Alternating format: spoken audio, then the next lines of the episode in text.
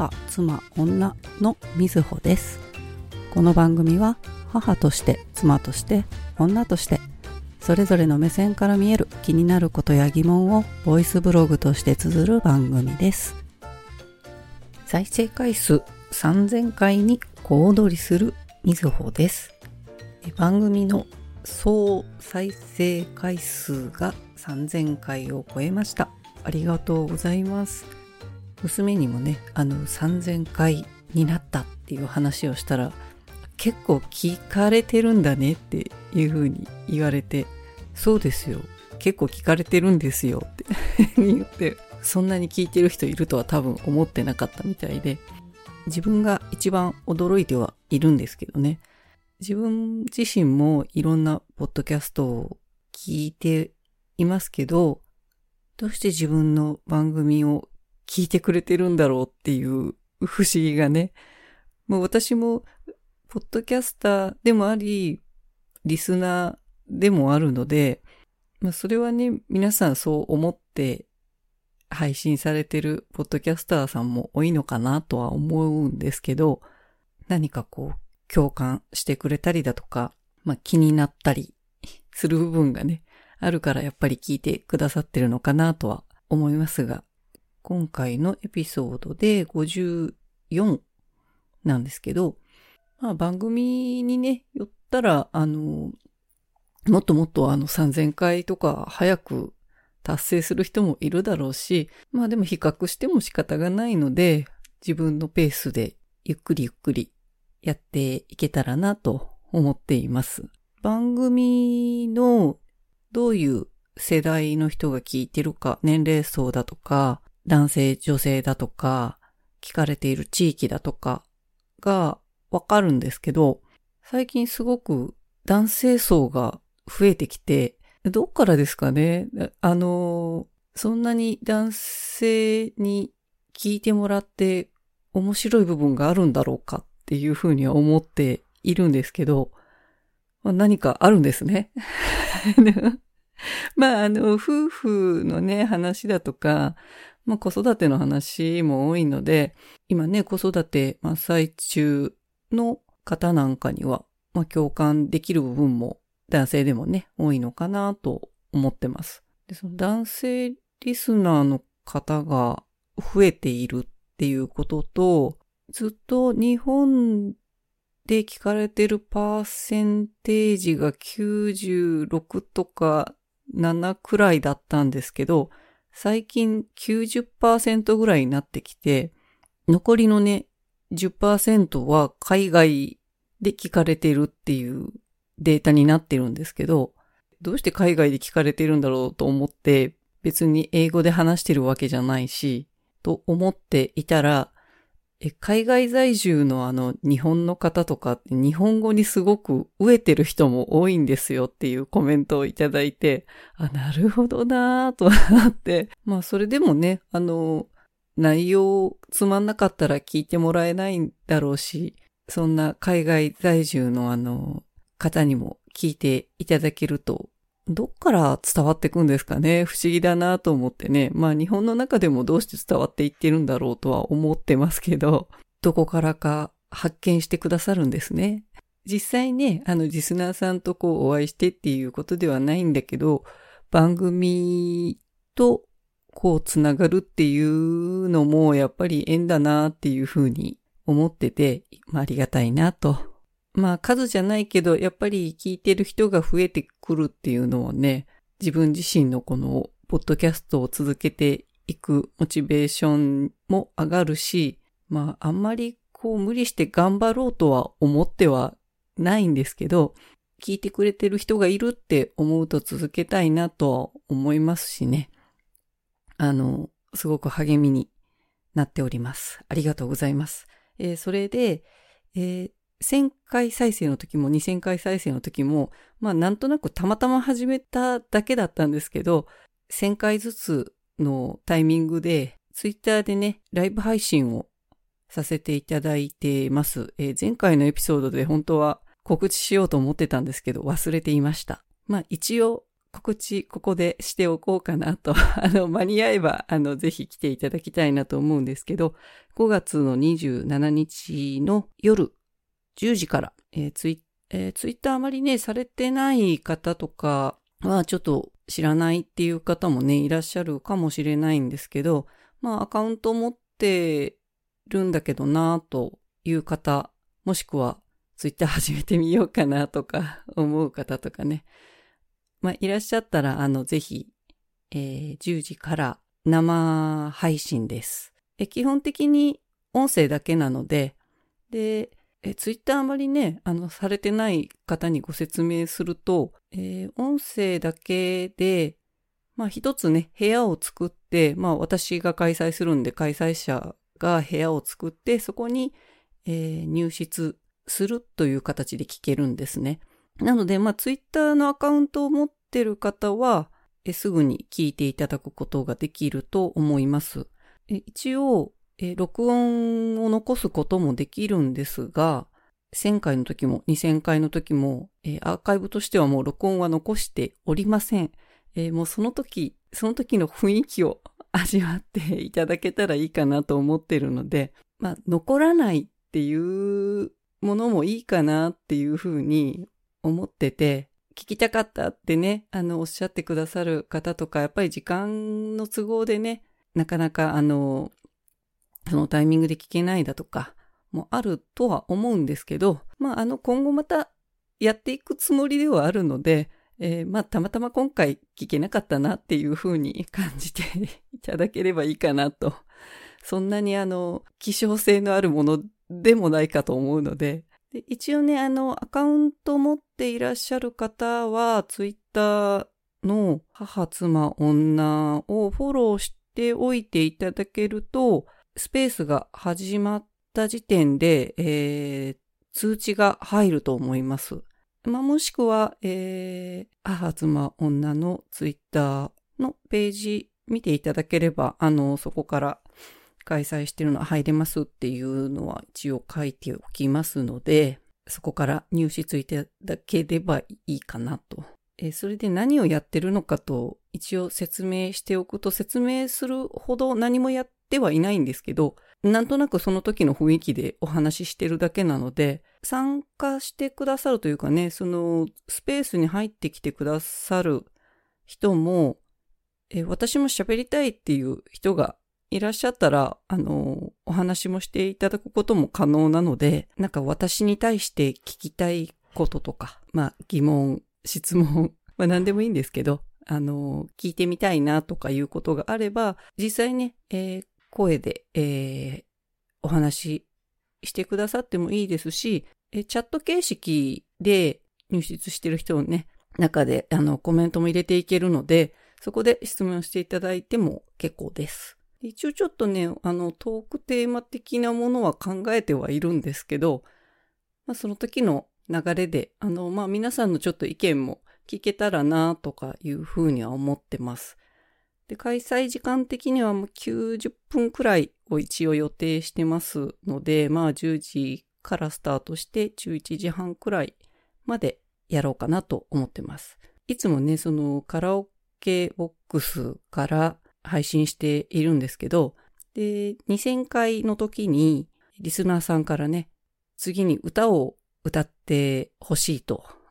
いう希望があって、実はあのカラオケすごく苦手で、もう昔から歌う、歌うことは好きなんですけど、系が苦手、えー、人前で歌うのが苦手っ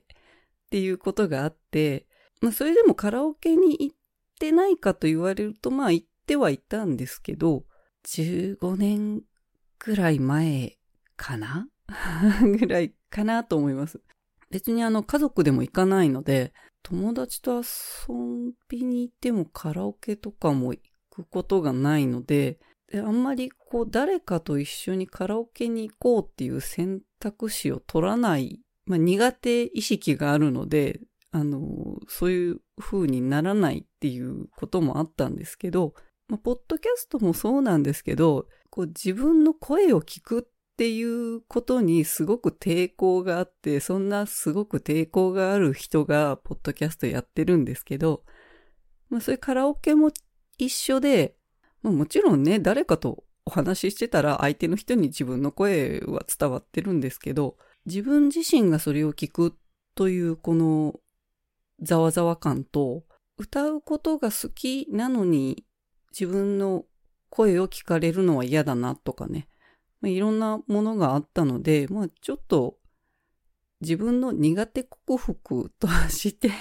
まあ克服っていうことでもないんですけどね、まあ一応歌ってみるかということになりました。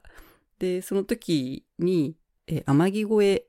を歌ってみてはどうでしょうかっていう提案をね、いただいたので、で、人生で一回も歌ったことない、じゃあ天城越えを歌ってみようと勝手にその時に承諾したんですけど、大変難しい歌です。さすがにね、初めて歌って披露するわけにはいかないので、まあ、何度か、えー、カラオケで歌ってみたりはしてたんですけど、まあそんなわけで、えー、ツイッターでね、そのスペース開催中にカラオケをする、えー、天城声を聞かされるということになりますけれども、休憩がてらに、休憩、休憩にならないかな。あの、ちょっとしたイベントとして、えー、歌わせてもらおうかなと思ってます。私何をしてしまったんだろうかっていう気持ちがどんどん上がってきてるんですけど、もう見ず、見ず知らずの人に、このど素人カラオケを聴かせるっていう 恐怖が、まあ面白くもあるんでやってるんですけど、これはダメだって思った場合はね、ちょっとあの、耳から外していただくとか してもらえばいいかなと思いますので、ツイッターをね、してくださってる方には多分ほとんど伝わってるんじゃないかなとは思うんですけど、普段ほとんどツイッターされなくって番組だけを聞いてくださってる方もいらっしゃるかなと思うので、まあ、この機会にぜひ、えー、ツイッターの方もフォローしていただいて、聞く専門でも全然構いませんので、あの、ご参加いただければありがたいなと思います。え、ぜひ遊びに来てください。まあ、またね、えー、3000回超えてもまた4000回でなんかやると思います。えー、それで、えー、今回ですね、前回のエピソードの終わりでもちょっとお話ししましたが、セルフプレジャーについて今日はお話ししようかなと思います。過去のね、エピソードでも、んまあ、女性の体について、まあ、あの、生理のお話なんかの回もありましたけど、まあ、あそこでもなかなか全部というかね、話しきれてない部分もすごく多くって、えそれはなぜかっていうと、全部がつながってくる、えー、話したいなと私が思っていることの、まあ一つではあったんですけど、その生理について考えるとか、まあ以前そのアンケートをツイッターでね、撮った時も、そのトークテーマに上げさせてもらった時も、生理のお話とセルフプレジャーのお話と、何だったかな。まあ女性の体に関連するものばっかりだったんですけど、それを分けて話すっていうことは結構難しくって、全部があの繋がってることが多いので、でまあ今回そのセルフプレジャーのことを話すんですけど、まあ、別にね、えー、男性であっても女性であってもあの使う言葉ではありますけど、一応説明しておくと、まあ最近、んいつぐらいからかな、このセルフプレジャーっていう言葉が出始めたのは、うん世の中的に言葉が広まったのはまだここ数年かなとは思いますけど、まあ、それまで一般的な用語としては、マスターベーションだとか、自慰行為だとか、で言われるのが一般的だったかなと思います。ちょっとニュアンスが、えっ、ー、と、セルフプレジャーっていうことに、まあ、言葉については、ちょっと印象が違うのかなと思います。えー、それも最近こう大きなイベントとかが開催されるようになってきたあのフェムテックとかねあの、まあ、女性の体とか、まあ、女性にまつわるフィメールの方か。まあまあ、女性っていう意味の方ですよね。えー、テックはテクノロジーのテックですが、まあ、女性にまつわるそういう、まあ、製品ですかね。そういうものが多いのかな。フェムテックの時はそういう女性にまつわる関係してくるような製品を作ってる会社の展示だったりとかが主になってくるイベントなんですが、まあ、そのセルフプレジャーっていう言葉が、すごく、まあ、男性女性関係なく使うんだけれども、それはもう昔から使われてる、まあ、マスターベーションっていう言い方もそんなに日本ではどうかな。まだ、まだ新しめの言葉かなっていう印象は受けますけど、もう私自身が10代とかね、そんな時、あまあ言ってたか。でも大体の周りが使ってた言葉としてはオナニーだとかっていう言い方の方が多かったような気がしますけどね。より、なんだろう、口にしやすい言葉としてはマスターベーションの方がより言いやすくって、で、さらにセルフプレジャーっていうね、言葉にすると、さらにこう言いやすく、そして受け取りやすくなったのかなという印象は受けますね。で、まあ多分この言葉が出てきたのはやっぱり女性に対するっていうところが大きかったんだと思うんですね。あの、性別関係なくなんだけれども、やっぱりあの女性のあのマスターベーションとかね、いう分野というかがやっぱり閉鎖された世界な感じがあって、で、まあそういうフェムテックとかメディア的にもちょっと取り上げられるようなことが増えてきて、発信する人も多くなってきた、えっと、女性のマスターベーション、えー、セルフプレジャーとかね、について話す人が増えてきたということが大きいのかなと。そもそも、どうして女性の人の話が今まであまりなかったのだろうかと。前回のえ男性のマスターベーションとか、まあ、の、ま、セルフプレジャーと言いますけども、なんかそれについては、特別男性も女性も違和感というかね、拒絶するような感じはあまりないと思うんですよね。まあ、男性の人、それを男性の人にはイメージできるんだけど、女性がセルフプレジャーについて話すとか、えー、それをしているとか、いうことをこうイメージできない、もしくはちょっと否定的な気持ちになったりとかいう、まあ女性の人が多かったのかなと、女性の受け取り方がそもそも変わってきたのかなで、私自身は、そんなに周りとそういう話をたくさんしてきたかって言われたら別にしてはないんですけど、すごくあの、女性の体そのものに興味があって、まあ自分自身もね、女性なわけですから、あの、まあもちろん自分の体をまず知る、そのセルフプレジャーそのものが、なぜ女性に、まあこれまでね、受け入れられづらかったのか。まあ、そもそもが、あの、生物的違いというかね、男性と女性っていう体の作りの違いがやっぱり大きいのかなと。え、男性って別に何もしてなくっても男性器そのものが、あの、外に出てるから自分でも目視でわかるんですよね。だけど女性って自分の目では確認できないんですよね。ま、すごくあの、体の柔らかい人とかね、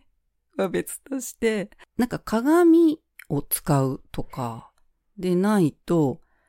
自分の目で、こう、なかなかこう、まじまじ見づらい場所にあるっていうことも多分あるんですよね。で、多分まじまじ見るっていうことをしたことがない女性の人もきっと多いと思います。まあ、わざわざ見ないよね、と。私自身はすごくまじまじ見た時に金もって思ったんですごくあの、若い時ですけどね。で、やっぱり毎日とか見ないし、見慣れないんですよね。女性自身としても自分の体なんだけど、全然見慣れない。それは同性の人がいたって、え、銭湯に行ったりだとかね、あの、温泉行ったりだとかして、みんなが裸になっていたとしても、それは見えないわけですよね。やっぱその辺は男性と違うよなと思ってて、自分自身も毎日見れる、見れるというかね、まあ見れますけど、見ようとしないと見えないし、見てる頻度がやっぱ少ないんですよね。だから慣れないよね、と。自分のね、体なのに、ちょっとあの、目を背けている人も多いんじゃないかなっていう風な気はしてます。一度ね、えー、自分の体なんで、な他人のは見れないですけどね。自分の体はまじまじ見ても怒られないんで、そんなまじまじ見たことないなっていう人は一度女性の方はね、見てみてほしいと思うんですけど、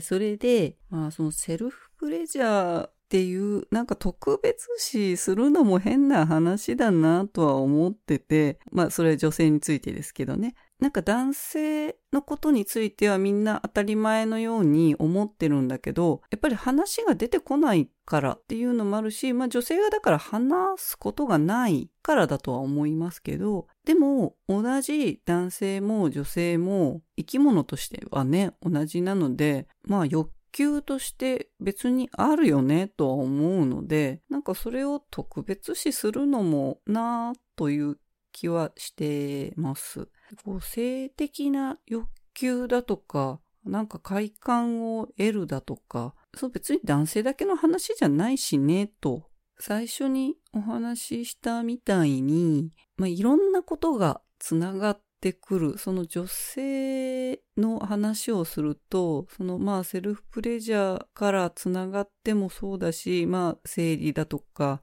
妊娠だとか、まあ、セックスの話だとか全部つながってくるんですよね。まあ今回セルフプレジャーの部分で話すんですが、そもそも自分の体を知っているか、女性の人が知っているかっていうところからなんですよね。まあさっきもそのまじまじ見たことない人の方が多いんじゃないか。実際どうでしょうかね。えー、私も周りに聞いたことはありません。まじまじ見たことあるって。聞いたことないですけど、まあ同世代とかにね、そういうふうに聞いたことはないです。まあそもそも、まあ出産してても、だって自分の性器わざわざね、あの、見ないし、そこから生まれてくんのにね、とは 思うけど、案外自分の体は知らない女性も結構いるようだという話は聞きます。実はでもその自分の体を知るっていうことの一つにそのセルフプレジャーがある。まあ男性以上にその女性に関して言えば実はそのセルフプレジャーをするということは非常に大事なんじゃないかなと思っていて、それはその正規そのものが外に出てないということも大きいんですけど、自分の体がどうなっているのか、例えば顔だとか指だとか、いろんなね、体の部位、自分では分かってますよね。分かってるけど、自分のその正規の、まあ女性の場合は中ですけど、まあ中にしても、あの、見えるところにしてもね、どうなってるのか。それを、なぜ重要かっていうふうに思うかっていうのは、えー、自分自身の体を知っていくっていうことは、まあセルフレジャーしていくと、自分が気持ちがいいと思う場所だとか、みんな個々人でね、差があると思うんですけど、自分って、あ、こういうところが気持ちがいいんだとか、こういう風にするとなんか不快だとか、なんかそういうのがすごくわかるんですよね、自分自身で。でだからそれは、あの、まあパートナーがね、いた場合なんかに、セックスした時にも、とっても重要なポイントになってくるであろうと思うので、自分の指で自分のその性器を触ることに抵抗をなくすってことが必要じゃないかなって思っていて、まあ、自分がどうあるのか、うんまあ、物理的なところから言うと、まあ、40代、まあ、私が今40代、50代とか、まあ、早い人だとね、まあ、年齢あまり関係ないけど、そのセックスレスになったりとかいう話もたくさん聞くことは聞くんですけど、まあ、好き嫌いはもちろんね、あるとは思うんですけど、そもそも自分が気持ちいいと思うものを知ってるか知ってないかっていうのは、すごくそこは影響するじゃないかなって思ってて、で、それってあの、パートナーがいて、パートナーだけに求めることではなくって、自分自身で自分の体を作っていくっていう感覚かな。自分でこう、自分の性器を触る。で、まあ女性の場合は、こう、膣の部分とかね、実は自分の手で触ってみた方がいいよっていう部分があって、案外自分の指で触ったことがないっていう人もいらっしゃるみたいで、実は同じ男性も女性も私はそこは同じだよなとは思ってるんですけど、ご興奮状態になった時に、やっぱり、まあ男性器だと勃起したりだとか、えー、まあ女性器もやっぱり同じように変わるわけですけど、その血流が良くなるのは、やっぱり男性も女性も同じで、そこにすごく血が通うようになるんですよね。で、それって女性の体としてもすごく重要で、あの、使わないと、その血流を起こせないんですよね。まあ、子宮もそうだし、膣の部分とかね、まあ、正規周辺にその血流を促すっていうことだけでもうその健康上というかね、あの、まあ、若い時とかはね、うん、まあ若い時も年齢関係ない部分もあるけど、でも、うん、年齢はすごく関わってくるなっていうのはやっぱり40代以降ぐらいになって、女性の人は生理がもう終わっていく、閉経して亡くなっていくっていう年代をこう迎えてくるわけですよね。で、ってなってくると、なおさら、月経、まあその生理で活動していた、まあ、子宮だとか、膣の部分だとかが、えー、働く機会が少なくなるわけですよね。ということは、えー、そこに流れる血液もおそらくその生理がある時より全然流れなくなるので、40代とかね、今からの世代の方がセルフプレジャーが必要なんじゃないかなっていうふうに思っているんですね。で、まあ何もなくても別にいいよっていう人は別にいいんですよ。いいんでいいんですけど、まあ人生寿命が長くなって、そもそもその生理そのものが終わってからも生きるっていうもう本来昔はもうその生理が終わる頃ってもう寿命として終わるくらいの頃だったのに、その後も生き続ける。で、その、その後も生き続けるっていうことをやり始めてる今の人間たちなわけですけど、どうなっていくのか、その使わない、使わない臓器というかね、使わないとどうなっていくのかって言われると、やっぱり血流の悪くなるところって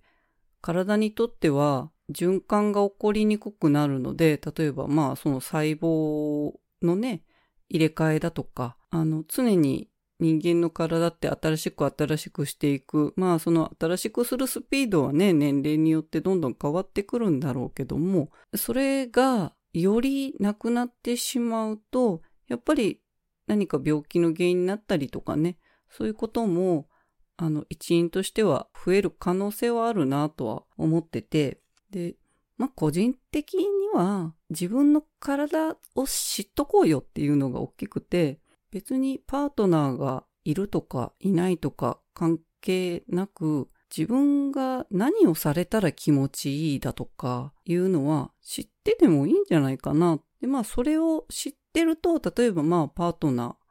ーがいた時に、え受け身じゃなくって、えー、自分の要求が出せると思うんですよね。で、それってすごく、え、パートナーがいてのセックスをするっていう上ではすごく大事じゃないかなとも思ってるので、まあそのためにも自分の体を知る。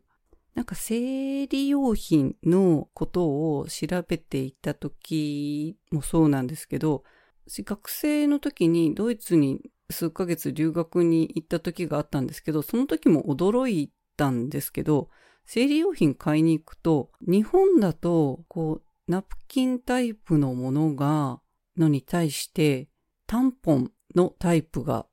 海外だと多いのにすごく驚いて、まあ日本でももちろんありますけど、そんなにこう多種多様はない。だから利用する人の数が全然違うんだなと思ってて、で、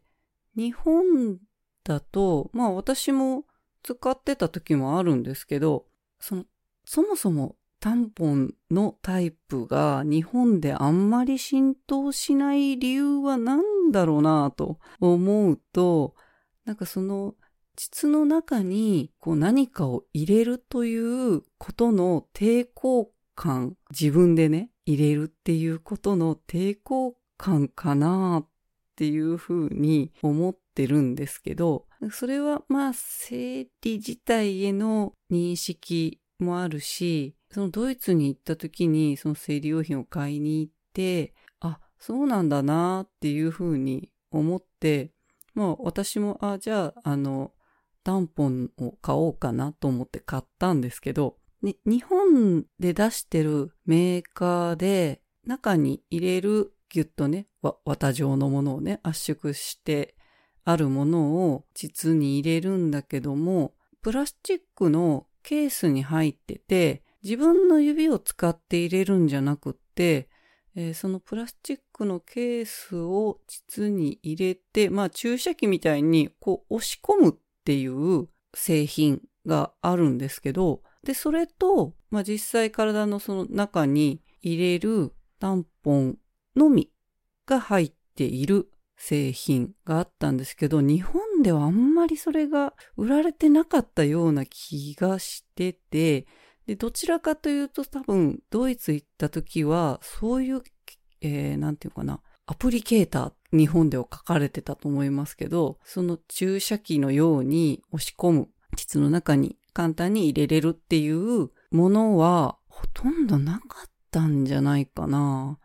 で、えー、箱の中にそのタンポンがバーッと入ってて、で、まあ、指で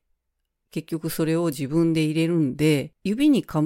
ぶせるサックみたいなものが一緒に箱の中に入って売られてた。だからその自分で自分の正規の中に、まあ指を入れるということも抵抗がないんだなっていうふうには、その10代の時に海外でね、すごく感じたことだったんですけど、日本はやっぱちょっと違うかなとタンポンを入れること自体も多分抵抗があるし、ましてやそれを自分の指で入れるっていうことにも抵抗あるよね。だからあんまり普及してないんだろうなと。で、まあ、あの、それがいいとか悪いとかではなくって、なんだろう、意識的な違いだなってなんだろうな、普通にあること、まあ、生理現象だしね。なんかそれに対してやっぱり日本でまだまだ、うん、恥ずかしいっていう印象の方がまだまだあるかなと、その売り場を見てても思うし、で、それがやっぱりセルフレジャーの部分もすごくつながってるんだなと。だから自分の指を使うことの抵抗感とか、すごくあるんじゃないかなと。でも自分の指で、あの、実際にどういう、うん、なんだろう、膣の中とか、どんな 肌、肌じゃないから肌触りって言わないか。感触だとかね。それを自分で知っとくこと、通常時と自分のその興奮状態にある時の違いとかね。で、なんか、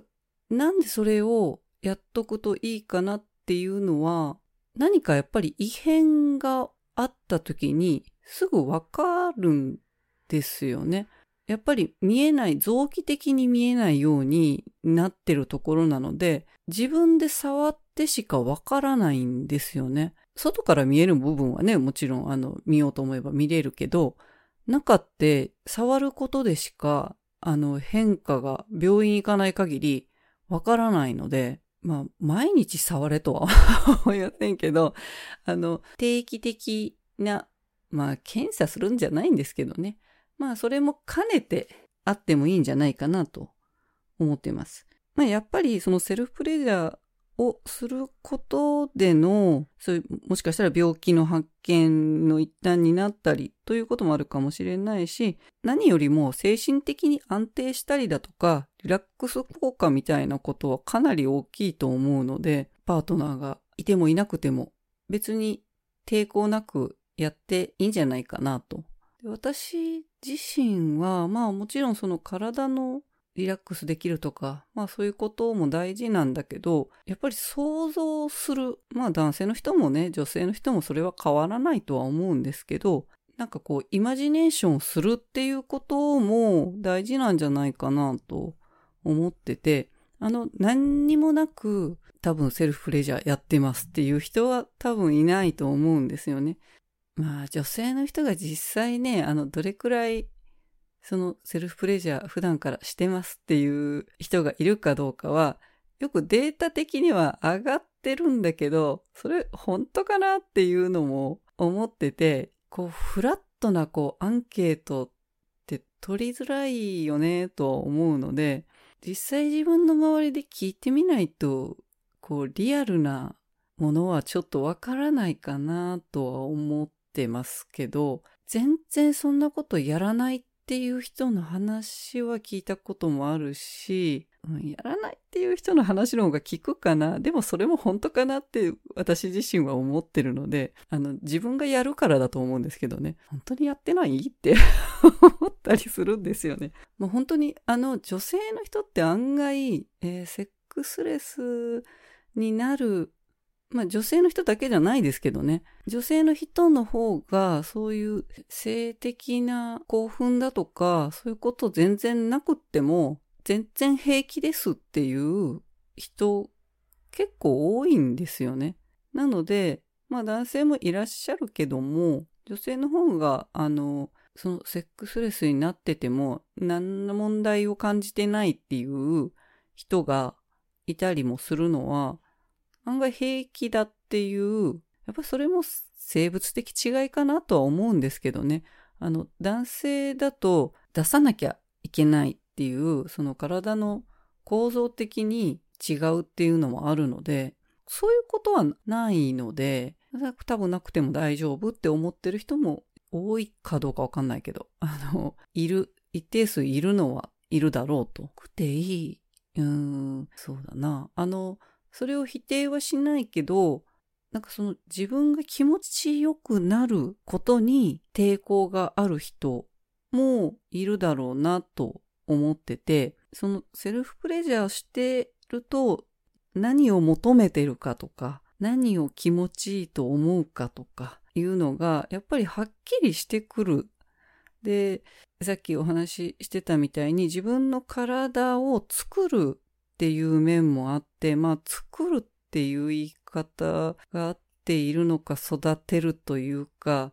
まあ開発していく感じかなとは思うんですけど、最初からあの誰でもそのセルフプレジャーしてないとかしてない人からすると、まあ、例えばそのオーガズムが何であるかとか、初めて、初めてというかね、セルフレジャーした時にオーガズムに達するかどうかっていうことに別に重きを置く必要はないとは思ってるんですけど、でも、それってやればそこに達するかっつったらそういうことでもなくって、それを自分の体を作っていくってことかなっっていうふうに認識をしていて、それは自分の体を知らないと、そこに至らない、オーガズムを得るまでに至らないだろうなと。あの、自分自身でオーガズムを得られるようになったら、例えばパートナーとセックスをした時も、その状態に持っていきやすくなるっていうことは大いにあって、まあだからこそ自分の体を知ってると、よりパートナーとの、まあ、時間も楽しめるだろうし、セックスそのものも楽しめるだろうし、ということはあんまりセックスレスとかいう風になっていきにくい。まあ、よほど、あの、いろんな問題がね、なければ、あの、お互いに健康な体であるっていう状態なんだったら、あまりセックスレスになっていくとかいうことも少ないのかなと。まあ男性も女性も変わらない部分もあるし、すごく違うっていう部分もあって、女性の場合は、まあ最終着地点をオーガズムを得るかどうかっていうところに置くかは、うーん、でなくてもいいんじゃないという個人的な意見ですけど、まあ男性の場合はもうほぼそこが着地点なんだけど、女性はちょっと違うかなという考え方なんですけど、男性、そのまあリラックスするというポイントを置いたときに、男性はオーガズムに達した後にリラックスするというのが分かってるみたいで、で、まあそれは女性ももちろんそうなんだけども、あの、オーガズムを得るかどうかのところに関して言うと、まず女性は先にリラックスしてないと、え、オーガズムを得にくい。まあそこは比較すると男性よりっていうことなんだとは思うんですけどね。なので、セルフプレジャーをするっていう時点でも、まず自分の体がリラックスした状態にあることが、まず条件としてあって、で、まあその後ね、リラックスよりできる効果はもちろんあるんですけどね。その辺がちょっと男性とは違うかもしれないなと、まあ女性のいわゆるこう雰囲気が大事っていう ところにつながるかなって思うんですけど、いかに自分の体とか気持ちをリラックスさせるか、なんか香りでね、リラックスしてみたりだとか、着るものでえー、リラックスしてみたりだとか、環境をまずちょっと整えておくっていうことはすごく大事なのかなと。まあ自分の体をこう興奮状態に持っていくっていうためのツールというかね。まあ男性の人だと目から入る視覚の部分がかなり大きなものを占めるので、アダルトビデオだとかね、そういうものを見る人も多いと思うんですけど、でまあ、女性の人もね、あの、昔に比べたら、今、あの、レディコミみたいなものもね、本屋で買わなくっても、ネットでね、読めたりするし、そういうものを読んで、こう、自分の興奮状態を高めたりっていう人もいるだろうし、まあ、女性向けのね、アダルトビデオみたいなのもあるんですけどね、女性の監督が作ったものとかね、見ると結構面白いんですよね。やっぱりちょっと違うんでね。で、まあそのリラックス、まあした上で、今はね、いろんなセルフプレジャー向けなグッズもたくさん世の中に売られてるので、まあそういうものを使うもよし、まあ最初は私、やっぱり自分の手でやるのがね、一番いいんじゃないかなと思うんですけど、自分の体がどうなってるかっていうことをよく知るにはやっぱり自分の手を使うっていうのがいいんだけど、まあ補助的にグッズを使うのもまあいいかなと。でまあ興奮状態にね、やっぱり持っていくって、そのイマジネーションがないときっと難しいんですよね。で、だから普段からあのこういろんなものを想像するというかね、そういう力、まあどっちがどっちかわかりませんけど、そういうところでイマジネーション使うっていうことが案外普段の生活でも想像するっていうことについてはね、そういう脳を使うっていうことに対してはいいのかもなとは思ったりします。みんなそれぞれなんかアンケートをね、取ったものを見ると、その自分を興奮状態に持っていくために、なんだろう、動画を見ますかとか、漫画を読みますかとか、なんかそういうものもあった、あったんだけど、何も、で、その他何も必要ないっていうものもあったんですけど、え私何も必要ない人なんで、妄想バカなんで 何もなくてもまあもちろんね、えー、なんだろう、読み物的に読んでみるとか、することはあるんですけどね。その、レディコミ的なものを読んでみたりとかするんですけど、ちょっと面白くなってくるんで ただこう、お、面白がってしまうっていうのもあって、まあみんなね、それぞれあの、興奮するツボも違うと思うので、まあそれはそれぞれでいいのかなと。で、そのグッズを使ってもいいじゃないかと。で、最近すごくその、女性向けのセルフプレジャーのグッズも、なんか昔に比べたら、すごく、ああ、いいもの出てきたよなって思ってて、そのちょっとね、調査をというか、あの、行ってみたかったお店があって、まあそもそも男性向けのそのセルフプレジャーのね、グッズを作ってるテンガっていうね、まあ、メーカーがありますけど、で、そのテンガが作った、えー、女性向けのプレジャーグッズを開発して作ったイロハっていうね、ブランドがあるんですけど、まあ今結構その女性向けのセルフプレジャーのグッズ作ってるブランドって結構あって、ブランドが立ち上がってからは10年経つのかな？店舗ができました。3年ぐらい前かな？に、えー、日本で初めて店舗展開したのが大阪にあって、で、ずっとちょっと行ってみたいなと思ってたので、先日行ってきたんですね。私自身はそのいろはの製品もいくつか持ってるんですけど、で、実際そのお店に行って、えー、お店のね、スタッフの人にちょっといろいろお話聞いてみたりもしたんですけど、そもそもその製品の開発に携わっているのが、すべて女性なんですよね。なんていうのかな。私がその製品買ったまだそれはね、お店がなかった頃最初に買ってるんですけど、例えばその、グッズそのもののデザインもそうだし、形状もそうだし、色使いもそうだし、で、その製品が入っているパッケージ一つを見ても、ああ、抜かりないって思って、そこもやっぱり、ああ、女性目線だなっていう印象はもうものすごく受けた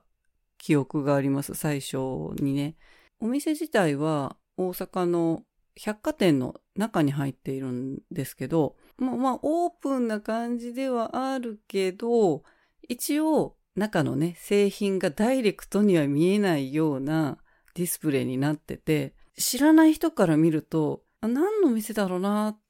って思うような柔らかい女性の印象を受けるような、あの、お店のデザインをされてるんですけど、こう、ちょっとナチュラルっぽい感じもあるかな。すごくポップとか、そういう感じでもないんですよね。ちょっと落ち着いたイメージではあるんですけど。で、どういうお客さんというかね、客層ってどういう人が多いんですか？っていうふうに聞いてみたんですけど、まあ、あの、それぞれね、若い人もいれば、もういろんな年代の方来られますよとは言ってらっしゃったんですけど、案外、えっと、まあ、百貨店っていうことが関係してる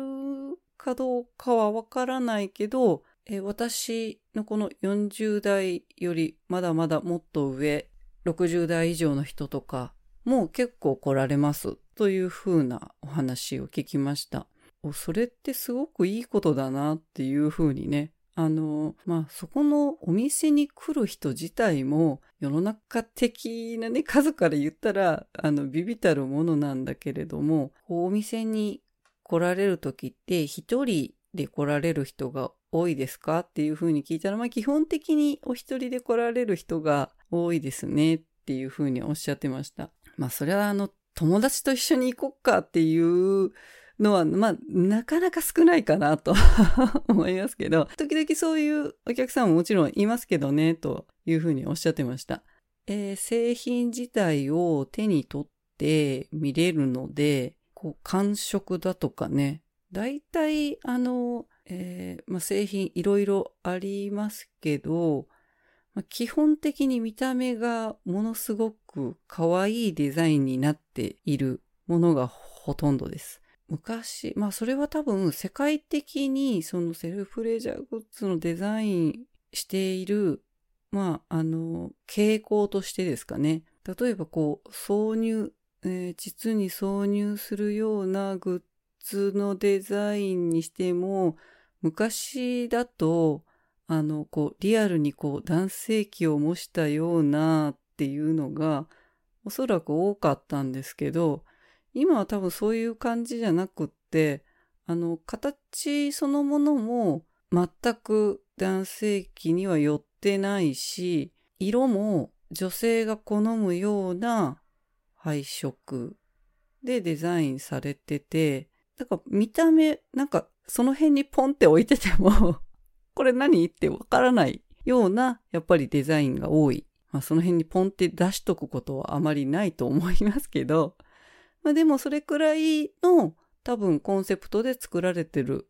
製品が多い。でまああのホームページね、一度見てくださればいいかなと思うんですけど、すごく可愛いです。こう挿入するタイプのものだとか、バイブレーションだけのものだとか、なんか小さめ、なんか小さめになってるっていう印象がちょっと多いかなと思いますね。最近のその製品に関して言うとね。昔の言い方をすると、昔のっていうかね、アダルトグッズ売り場に行けばあるみたいなものが、こういうところに普通に並べて置かれてるっていうことが重要であって、なんかその抵抗感、まあもちろん、もちろん抵抗感ゼロで入ってくる人、初めての人でね、いないと思いますけど、でもやっぱり普通にお洋服とかが売っているフロアの一部にあるっていうことが、まあ、いいよなと、なんかすごく差別化してるわけでもなくって、なんか日常の中にある雰囲気っていうのがね、大事だなと。で、まあ一見すごくおしゃれな感じの店作りもされてるので、で、やっぱりその女性のリラックスする部分とかも考えられてるので、香りを楽しむためのグッズだとか、まあ最近ね、そのフェムテックとかいうのが言われ出してから、まあ同じような感じで、あの、フェムケアっていう言葉も多分出てきてて、自分のその正規の部分をまあケアするグッズだとかがね、すごく売られるようになってきて、そのいろはさんの製品の中でも、なんだろう、肌と同じような感じで洗浄するためのフォームだったりだとか、フェイスケアと同じように潤すための化粧水みたいなね、えー、ローションのものがあったりとか、ミルクみたいなのがあったりだとか、その保湿液ですね、があったりだとか、オイルがあったりだとか、まあ、そういうのも売られてるんで、パッと見ね、外から見るとな、な、何屋さんだろうっていうふうにはね、ちょっと思うんですけどね。お近くの方はね、一度、あの、入ってみてほしいなと。実際やっぱり手に取って見れるっていうのは、いいなっていうふうにね。まあそこに入るまでのハードル高い人もいるとは思うんですけど、あの、まあ、冷やかしでも行って、あ、こんなものがあるんだっていうふうに思って入るのもいいのではないかなと思います。なんだろう、置いてたら本当に何かわかんないよなっていうデザインのものが多くって、なんかあの、和菓子のような形とか、まあまあ、色味もそうなんだけど、を、そういう雰囲気を多分コンセプトにしている製品もあったりだとか、で、一番人気の製品どれですかっていうふうにも聞いたりしました。一番人気の製品は、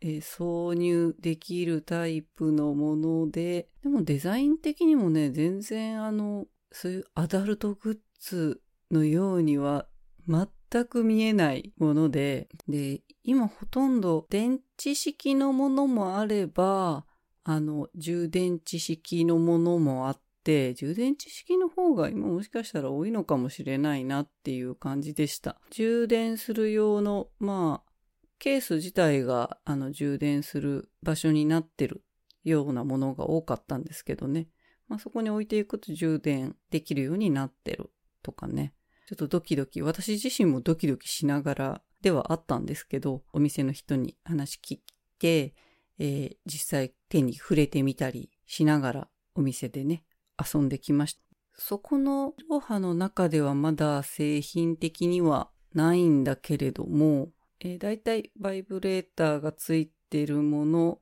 挿入できるようなタイプのもの、まあ、あの、中の刺激なのか、あの、外のクリトリスへの刺激なのかっていうので、こう、大体ものが変わってくるんですけど、こう、どんどんね、そういうグッズも進化してきつつあって、数年の間にあの、吸引する機能がついてるっていうね、グッズもあったりだとかして、いろんなものがね、製品として出てるんですけど、私自身はまだそれは使ったことがないので、何も感想が言えないんですけど、最近、ローラ・ディカルドっていうね、セルフプレジャー向けのトイブランドがあるんですけど、それも企画開発してるのは女性なんですけど、まあ海外のね、ブランドなんですけどね、もう吸引とかついてるのどうなってんのっていうあの気になって仕方がない、仕方がなく 何年も過ぎてるんですけど、どういう風に動くんだろうとかね、ちょっと想像がつかないなと思いながら、えー、っと、セックスザ・シティとかね、あの、海外ドラマありましたけど、あの中でももう結構古い、ドラマ的にはね、一番最初のシーズンやってた頃結構古いんですけど、あのドラマの中とかでもセルフプレジャーの話とか、そのプレジャーグッズを使う女性の話とかね、もう出てきてたと思うんですけど、なんかそういうものを使ってる女性、もうあの人間がいらなくなるよっていう話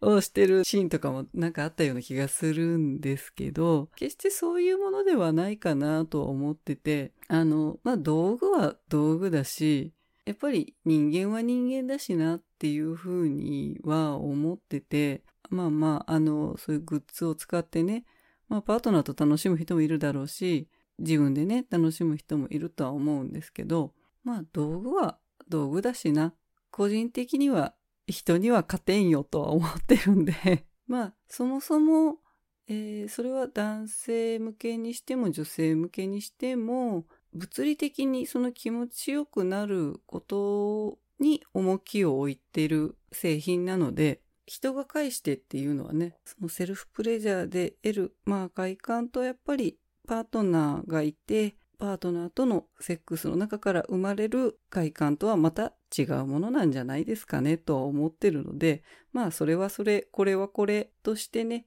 考えていいのではないかなと。でただその自分自身の体を知る一つとしては、セルフプレイヤーそのものもいいことだとは思うし、グッズをね、えー、使って自分が一体何が気持ちいいのか知るっていうことはすごくいいと思います。まあ道具をね、使うにしても、使わないにしても、あの、自分自身がリラックスして楽しめればいいのかなと思います。まあ、オーガズムを得るかどうかっていうのはね、その人によって違うかなとも思うので、得にくい人もいるだろうし、やってるうちに安くなる人もいるだろうし、まあそれはね、自分の体を自分で探索していくとね、オーガズムにつながるポイントも分かってくるだろうし、まあでもそれが全てではないかなとも思います。やっぱりそこは男性とちょっと違うかもなっていう部分があって、毎回毎回その着地点をオーガズムに持ってくることもないっていうのは、その快感の得方がやっぱり女性と男性と違うっていうところが大きいかなと。案外、えっ、ー、と、まあ女性の人のその、まあオーガズムに関して言えば、一般的には女性の人がそのオーガズムの、うん、まあ、男性だとね、よくこう、頂点に達してギョンって落ちるっていうような波の書かれ方をしますけど、女性の場合はその頂点に達していくまでもこう、まあ、緩やかだし、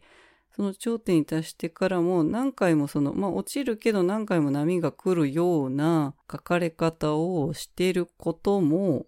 よく見かけるんですけど、個人的にはあれも個人差すごくあるよねと思ってて、で、思ってたら少し前にそういう記事を読んで、何度もそうやって、えー、快感の波が何度も来る。まあ多分女性の人はそういうタイプの人の方が比較的多いのかもしれないんですけど、そういう方もいれば、男性みたいにもうあの一回オーガズムに達したら終了っていうタイプもいたり、みんな結構それぞれなんじゃないかなと思ってて、なんかまあ女性自身もなんかそういう先入観にとらわれる必要もないし、まあ男性の方がね、聞かれてたら、案外そうでもない人もいるっていうこともね、知っといてもらえるといいのかなと、その人によると。で、まあ何回もそういう快感の波が来るっていう性質は多分どの人にもあるんじゃないかなとは思うんですけど、みんながみんなそうじゃないなのでその自分でそのセルフプレジャーを楽しむ時も別にこうだっていうことを考える必要もないし、なんかそんなに頭で考えてするようなことでもないしな正直なっていうふうには思うので、ただあの自分の快感のツボを知るっていうことと自分の体を育てていくといいんじゃないかなと。まあなのでオーガズムに達する達しない。まあそこへ達したら、それはそれでまあいいし、それもね、人によるかなと、達しないと嫌だっていう人もいれば、そうでない人もきっといるし、あんまりこう、それもね、ガチガチに決めてると何やってんだかになるので、まあ、ただ楽しめればそれでいいとは思うのでね。まあ、ここでちょっとあの、男性の人が聞いていたら、えー、そういうこともあるので、最終着地点を女性の人がオーガズムに達するか否かで判断することもないのかなと思います。まあ、その人がどう思ってるか、どう感じてるかによるので、同じね、女性というくくりではあるけど、やっぱり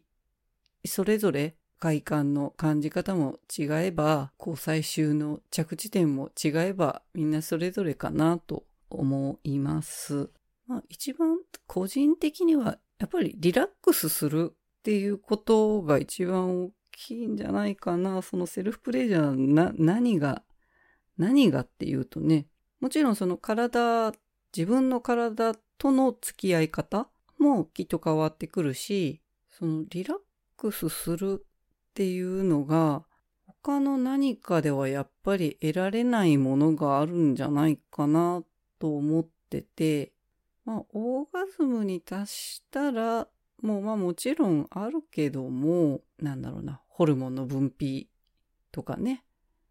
があるんだけども、そこに達するか達しないかに関わらず、多分、えー、幸福ホルモン、えー、なんだっけ、エンドルフィンかなは常にずっと多分出てて、えー、まあそこに達しればよりたくさん出るんだろうなというだけで、まああの、女性ってすごい生き物なので、どちらかというと最初の着地点よりは、間の過程がどうであるかというところが大事な部分も大きいので、着地点よりもまあそこまでの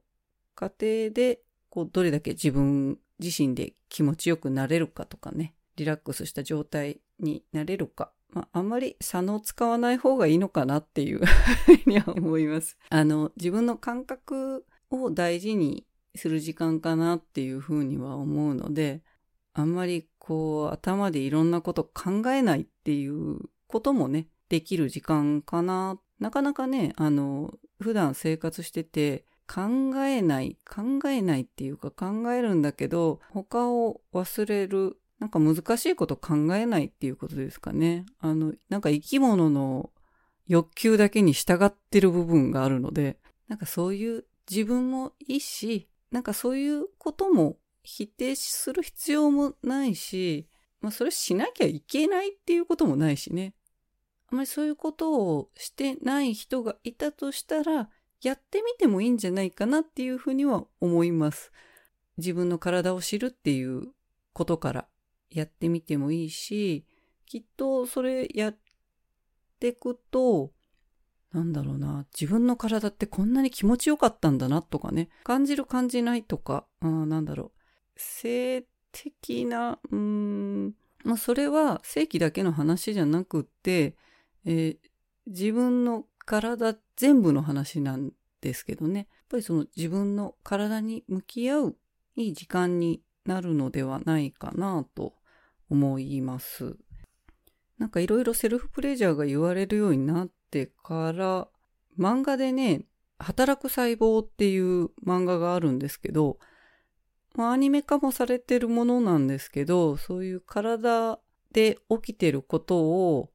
風邪をひくっていう状態が何なのかとか、例えば熱が出るとかね、インフルエンザになるとか、なんかそういうものを体の中で、まあ、働く細胞っていう、まあ、態度そのままなんですけど、えっと、擬人化して、それを説明しているような、まあ、ちょっと面白おかしく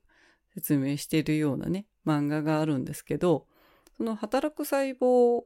の女性版っていうのがあって、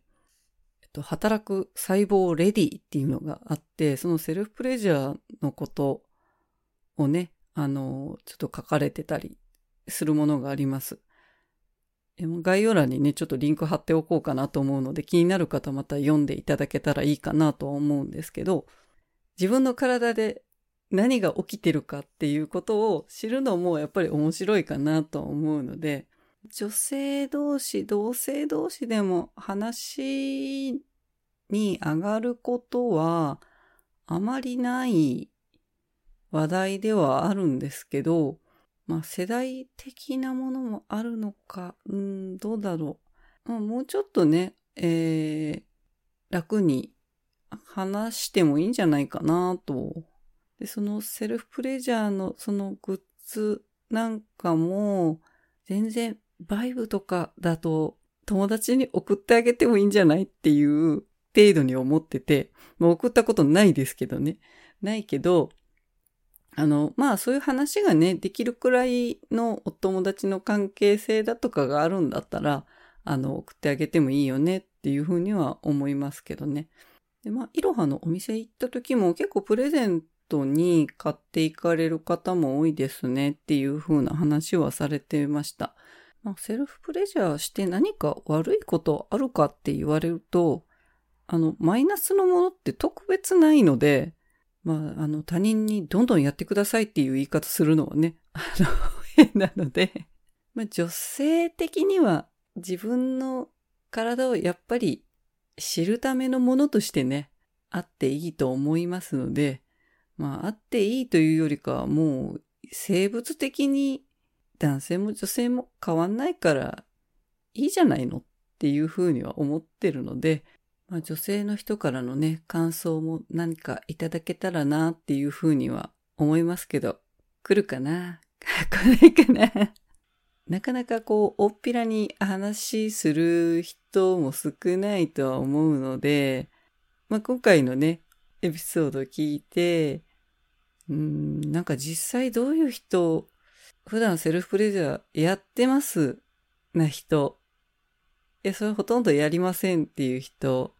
なんかいろんな人の話聞きたいなと思うので、まあ、あの、感想とか、私への質問だとかね、あったら、あの、概要欄のお便りフォームありますので、ぜひそちらから送っていただければ、とても嬉しいですね。え皆さんに多分興味持たれてる方が多い。で、ちょっとツイッターでも反応を見ていたんですけど、まあどうかな、女性の人、まあ男性の方が意外と興味持ってる人が多い印象は受けたので、まあだからそれ聞くことがないからだと思うんですけどね、女性の人のね、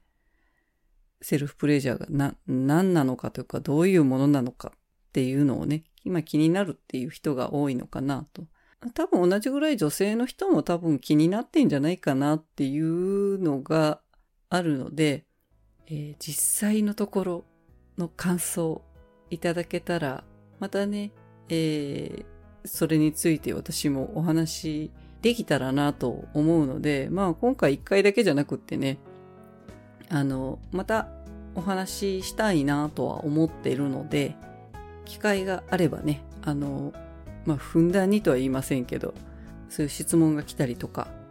あの、自分がまた気になるなっていうことがあったら、えー、またお話ししていこうかなと思います。まあ、ここ、えー、このね、エピソード聞いて、まあ、ちょっとね、こう、自分の体についてまた考えてもらうきっかけになればいいし、そのなんかセルフプレジャーへのね、なんか先入観みたいなものも変わればいいかなと。で、より一歩先に進んで、えー、自分の体をまた作っていくきっかけにもね、していただけたらなと思います。最後まで聞いてくださってありがとうございます。母、妻、女では皆さんからのご意見、ご感想をお待ちしております。詳細は概要欄をご覧ください。Twitter へのコメントもお待ちしております。それではご機嫌な一週間をお過ごしください。さようなら。